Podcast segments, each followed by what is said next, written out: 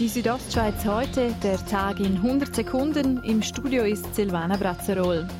Auf dem Obersee in Arosa gab es seit über 100 Jahren Pferderennen. Künftig sind keine Pferderennen mehr geplant.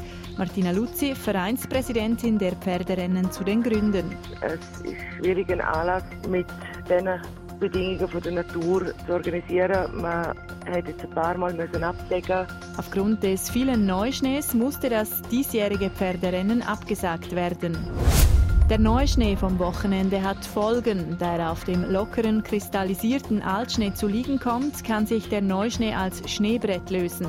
Eine Besserung der Situation sei derzeit nicht in Sicht, erklärt Lawinenprognostiker Lukas Dürr vom SLF Davos. Weil das Problem ein Altschneeproblem ist, das heißt, es ist in der Schneedecke vergraben, wird das Problem eben noch nicht so rasch bessern. Das heißt, der Rückgang wird langsam erfolgen.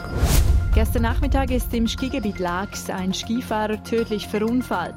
Der 32-Jährige aus den USA war abseits der Piste in eine Vertiefung gestürzt und hatte sich dabei schwer verletzt. Trotz Reanimation und ärztlicher Hilfe verstarb er am Unfallort. Gleich im ersten Rennen der Ski-WM in Ore holt sich die Schweiz eine Medaille. Beim Super-G wird Corinne Sutter Dritte. Das hat jetzt halt nie richtig wollen. Irgendetwas war immer. Und, ähm, ja, und heute habe ich sicher das nötige Glück auf meiner Seite gehabt. Auf Siegerin Michaela Schifrin verliert sie lediglich 500. Die Südostschweiz heute, der Tag in 100 Sekunden, auch als Podcast erhältlich.